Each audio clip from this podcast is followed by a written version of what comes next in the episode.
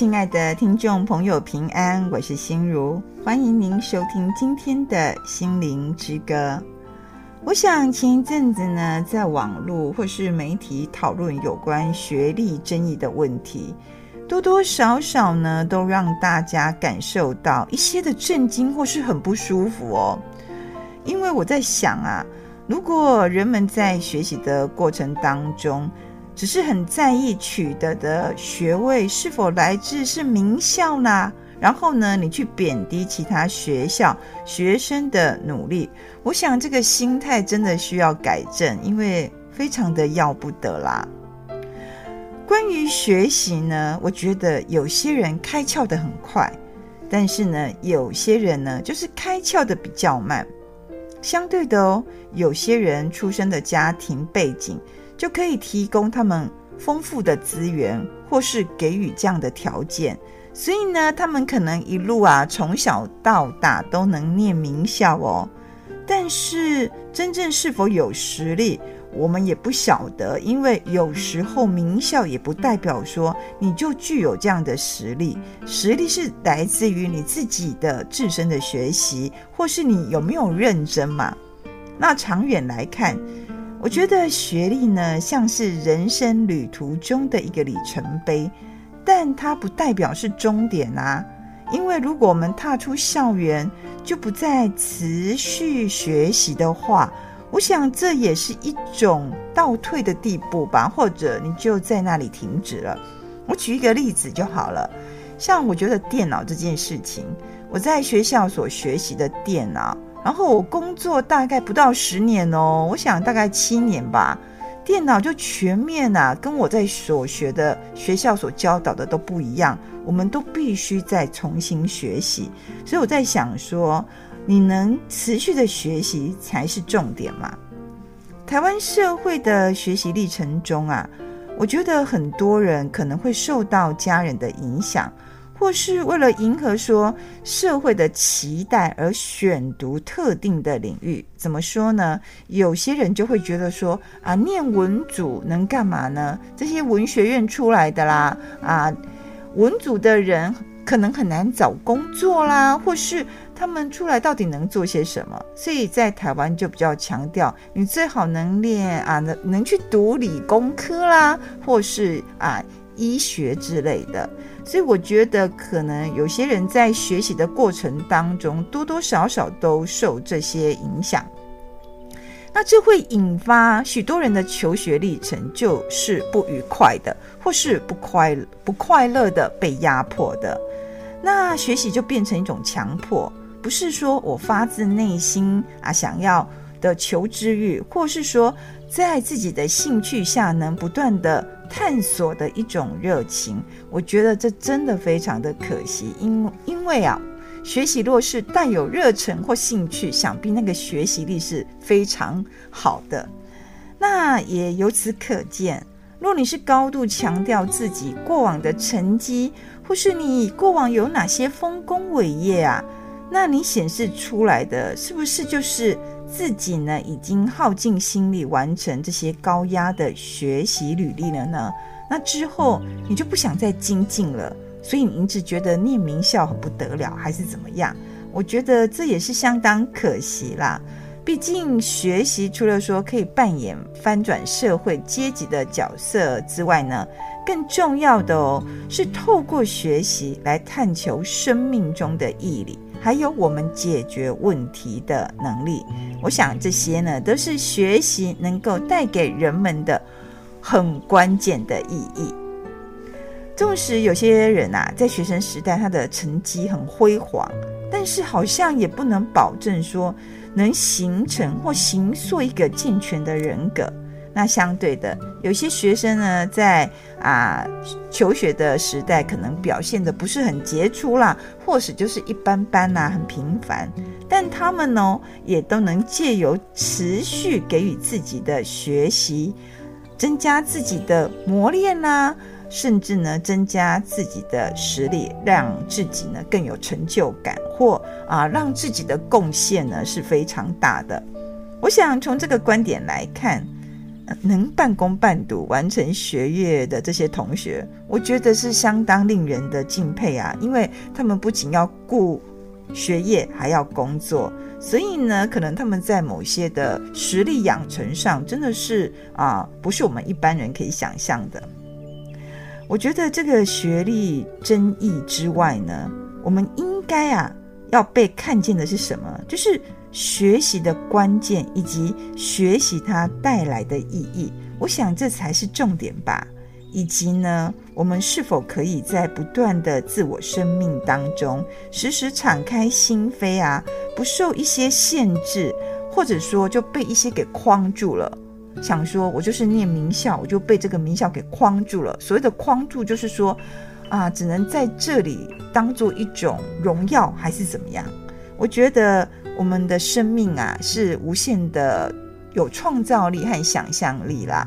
所以呢，若是可以呢，我们还是呢，能在圣灵的引导帮助下呢，让学习呢成为一种乐趣，这很重要哦。让学习啊成为一种乐趣，进而呢，圣灵帮助我们更新我们的生命，让我们呢在人生的道路当中是不断的前进的，而且是。为主所用，荣耀主名的。现在呢，我们就一起来欣赏啊，由天韵合唱团所吟唱的诗歌。这首诗歌就叫做《不止如此》。我想呢，你我呢都不止如此，在上帝的眼光当中，我们真的不止如此。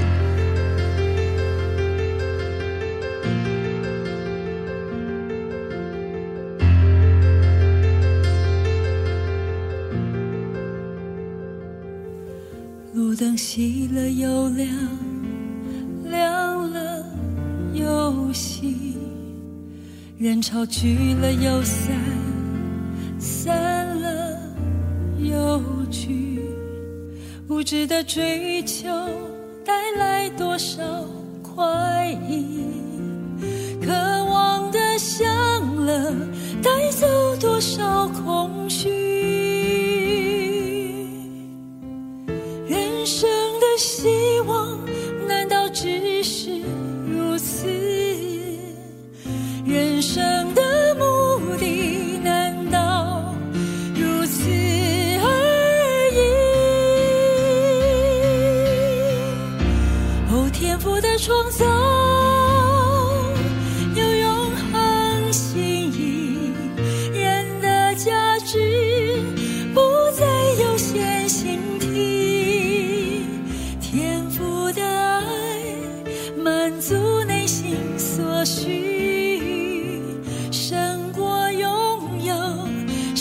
像短暂乐趣。哦，天赋的创造。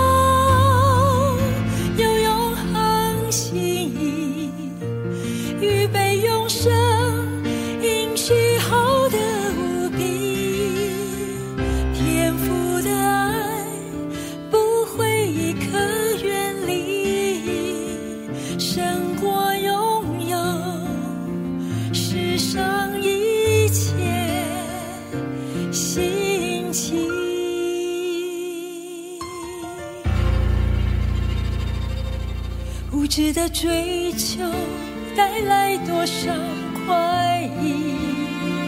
渴望的享乐带走多少空虚？人生的希望难道只是如此？人生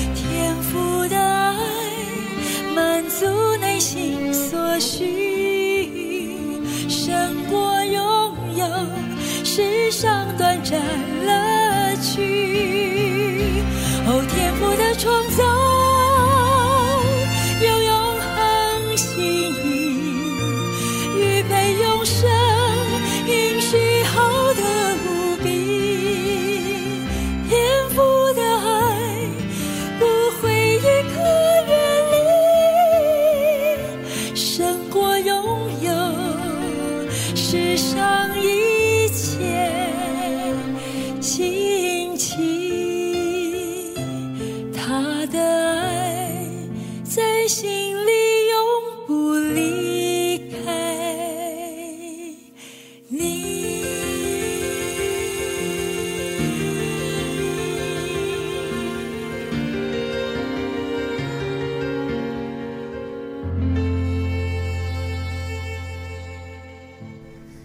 亲爱的听众朋友，有许多基督徒呢，从小就生长在基督教的家庭里面，所以呢，也就很自然的去教会了。但是也有些人，虽然在这样的环境中，可是因为某些原因，就离开了上帝，或是离开了教会。今天呢，就要与您分享蔡弟兄的故事。为何他会离开上帝，成为迷失的羊啊？又为何呢？他会回转到上帝的面前，再度成为上帝的儿女呢？蔡弟兄说，他是在基督教家庭长大的小孩哦。虽然他和两个弟弟啦，当年是在他的爸爸强迫威逼下去上主日学，但是呢，他觉得没有不开心，因。因为呢，他喜欢到教会和这些啊青少年玩在一起，所以呢，去上主日学，他总是觉得非常喜悦的。那他家里的信仰呢，是从他的阿嬷开始，就是祖母开始。他记得说，在他七岁的时候啊，他的妈妈呢就带着他们三兄弟呢一起接受小儿洗礼。由于蔡弟兄和他的阿嬷呢感情非常好。然后呢，他的阿嬷呢又常去教会，所以呢，他都黏着他的阿嬷在教会进进出出啊。有什么活动，他都会去参加。那教会有许多长老或是主日学的老师，就很自然的很认识他。他现在回想起来啊，他说，虽然小时候他不晓得什么叫做服侍，但是因为他会跟着阿嬷去教会帮忙折周报啦。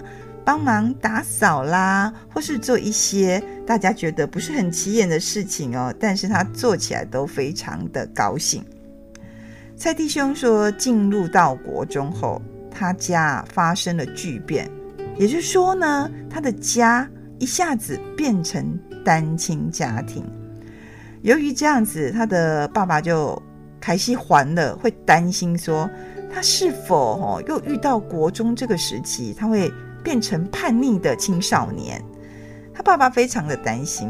啊，刚好那时候呢，教会的长老就来他们家探访啊，跟关心他们家里的情况，所以呢，就跟他的爸爸提议说：“哎，可以让他去参加青少年团契了哦，因为他已经上国中了。”他的理由就是说，在教会出入的小孩、青少年哦，比较不会变坏啦。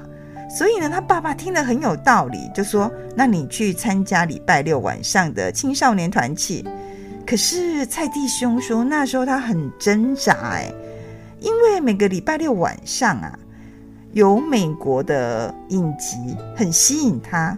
这个影集就是《飞狼》跟《百战天龙》，他就在想啊，我去参加聚会，我就不能看这两个影集啦。他有挣扎一段时间，可是后来呢，他还是去参加了。他觉得呢，教会是比较吸引他的哦。那他记得晚上七点半就要到教会听长老安排的课程，也就是参加聚会。那接着呢，就是圣歌队的练唱。由于在教会的时间很久了，所以呢，自然而然呢，他就很喜欢呀。啊、呃，动不动就很喜欢往教会里面跑啦，因为教会有好多事情可以做，而且也可以跟这些青少年一起玩。也就是这样的原因啊，他和同年的同学，尤其是没有信主的同学，就比较少接触，因为他大部分的时间都在教会。这也让他父亲哈，也是他的爸爸哦，觉得说这样子很好，很安慰。那他十七岁那年呢，他接受了坚信礼，他非常的开心哦。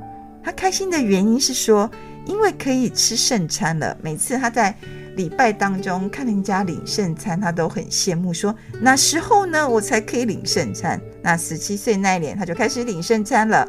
所以呢，他会把圣餐杯留起来，写上日期，那和他的爸爸比赛说谁吃的圣餐比较多。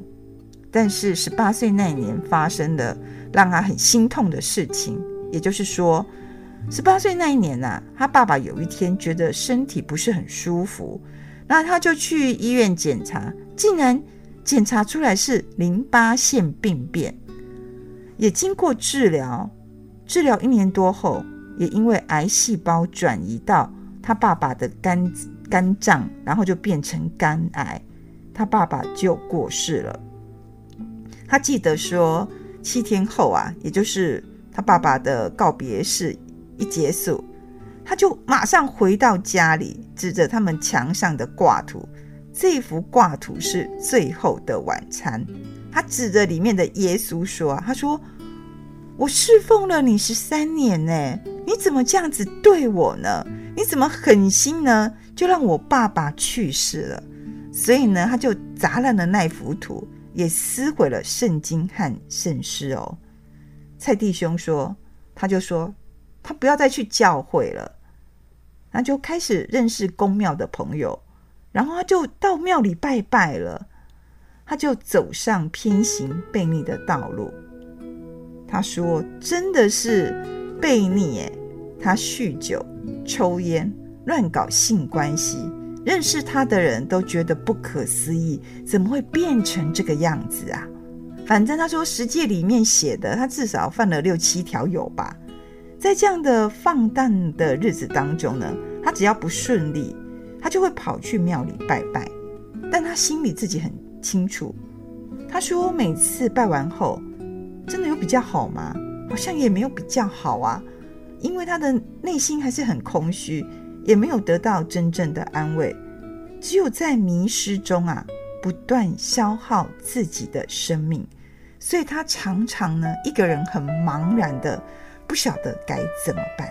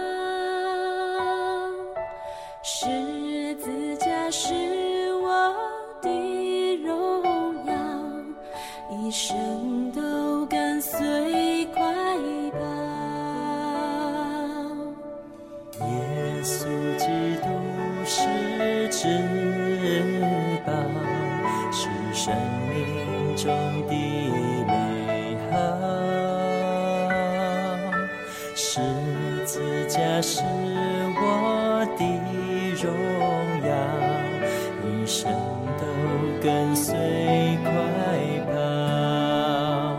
我要顺服，因为我爱你。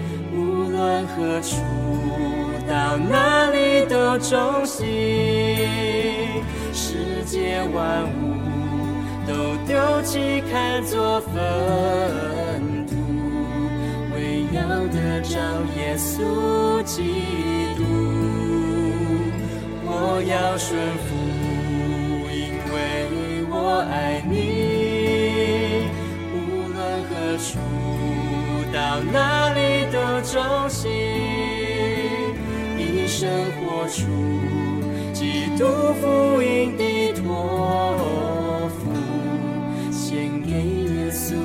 所有的全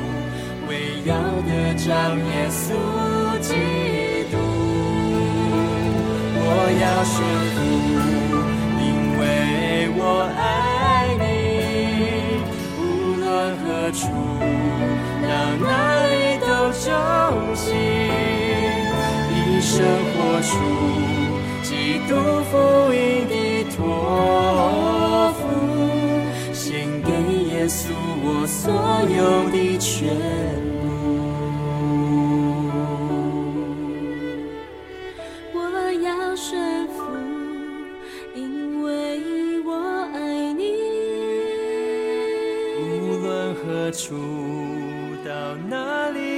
忠心，一生活出基督福音的托付，献给耶稣我所有的全部。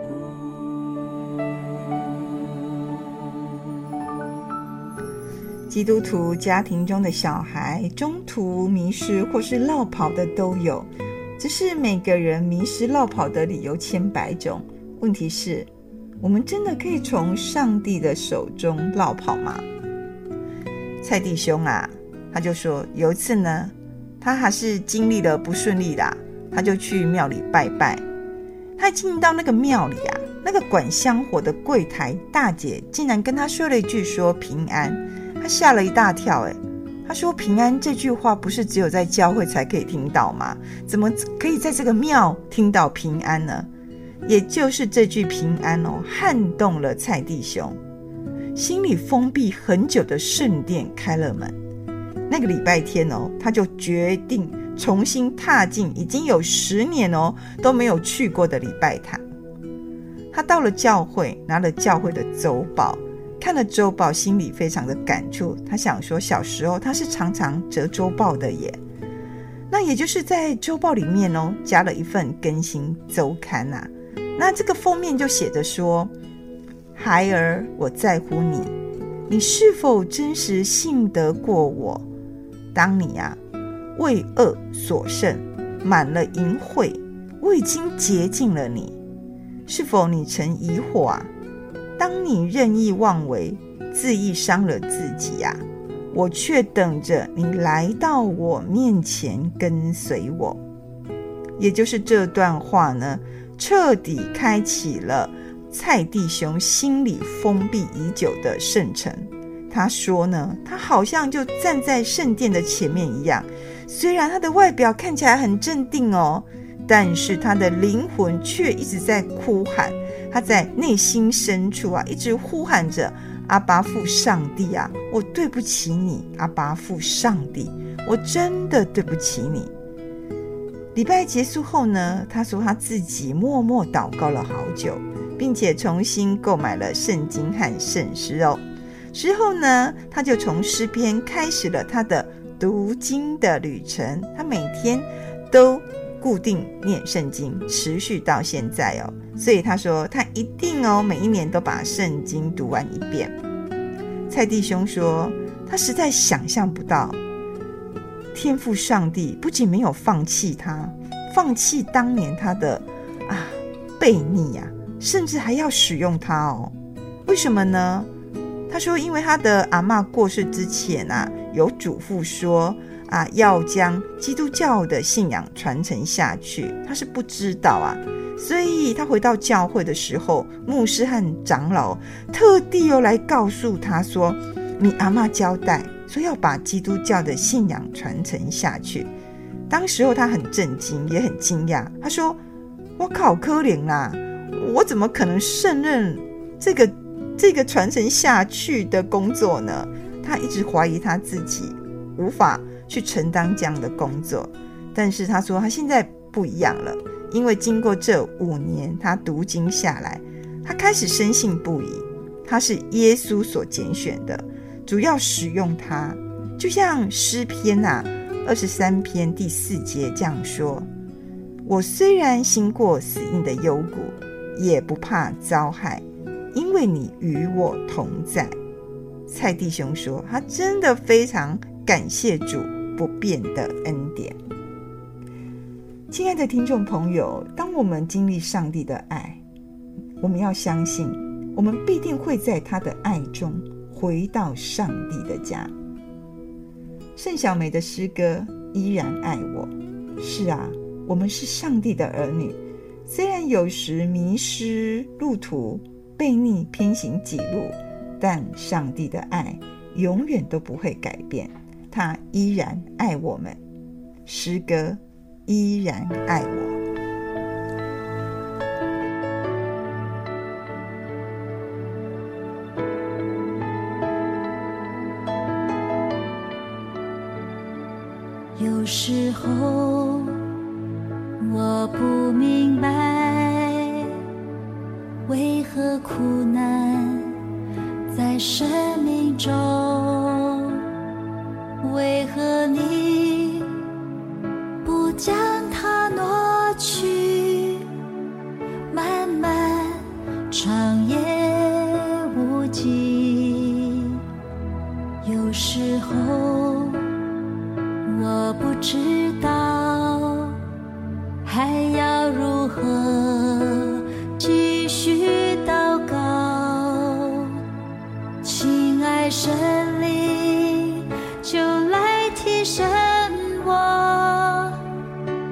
刚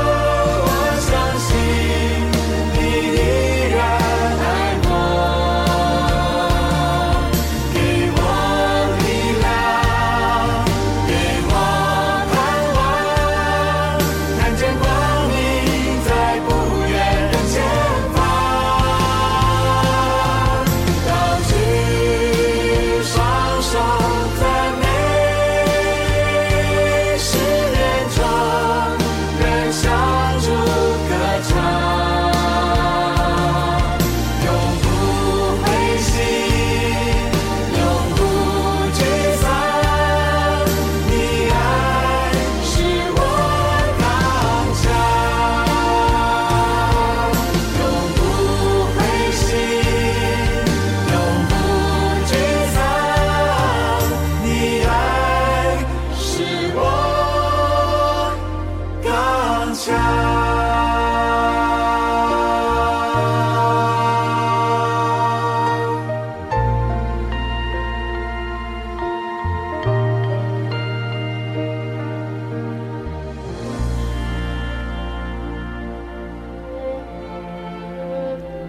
爱的听众朋友，心灵之歌啊，真的非常感谢您的支持以及您的收听。在这里呢，我有个好消息要告诉大家。信义广播中心的制作团队，为了要让更多的听众朋友可以听到心灵之歌的广播节目。我们将节目制作成 LINE 的方式，就是利用手机 LINE 的功能呢，将节目 LINE 给听众朋友听，大家就可以透过手机的 LINE 来听节目。这样的好处就是，你要什么时候听都可以，甚至你也可以 LINE 给你的亲朋好友来听哦。心灵之歌呢，在这里也非常的诚恳呼吁大家，我们需要大家的奉献与支持，让。广播福音事功能能接续下去。假如你有这样的意愿，或是你有想加入我们的 LINE，你可以来电询问。我们的电话是零八七八九一三四四零八七八九一三四四。若你想为我们奉献呢，我们的邮政划拨账号是零零四三六九九七。零零四三六九九七，愿上帝呢赐福于你，光照台湾。